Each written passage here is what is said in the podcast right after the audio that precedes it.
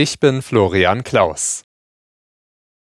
Hamburgs Bürgermeister Tschentscher hat sich erschüttert über die Schüsse mit mehreren Toten bei einer Veranstaltung der Zeugen Jehovas gezeigt.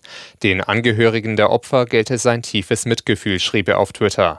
Die Polizei stuft die Tat nach Informationen aus Sicherheitskreisen mittlerweile als Amoktat ein. Nach Angaben der Polizei gibt es keinen Hinweis, dass ein Täter auf der Flucht sei.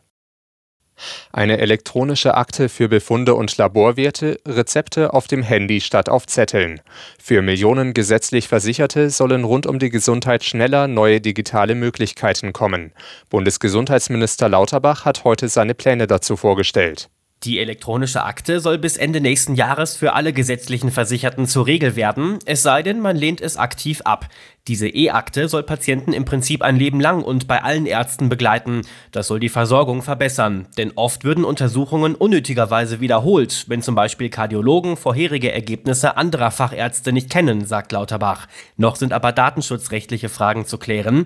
Die Verbraucherzentralen fordern, es müsse einfach festzulegen sein, welcher Arzt auf welche Daten zugreifen dürfe. Ein Alles oder Nichts sei der falsche Weg. Timo Müller, Nachrichtenredaktion.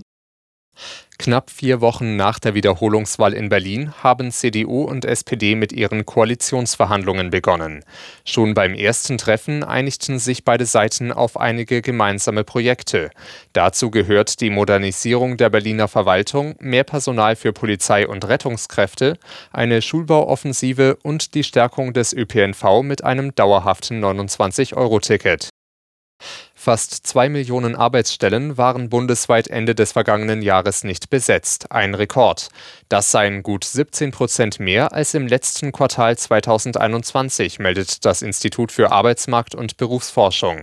Die große Mehrheit der offenen Stellen sei sofort zu besetzen und der betriebliche Konkurrenzdruck um passendes Personal sei oft hoch. Fußball-Bundesligist Freiburg hat sein Achtelfinal-Hinspiel in der Europa League knapp verloren. Das Team von Trainer Christian Streich unterlag auswärts Juventus Turin mit 0 zu 1. Bereits früher am Abend erkämpfte sich Union Berlin gegen Saint-Gilloise aus Belgien ein 3 zu 3. Die beste Ausgangslage aus deutscher Sicht hat Leverkusen nach einem 2 zu 0 Erfolg gegen Ferencvaros Budapest.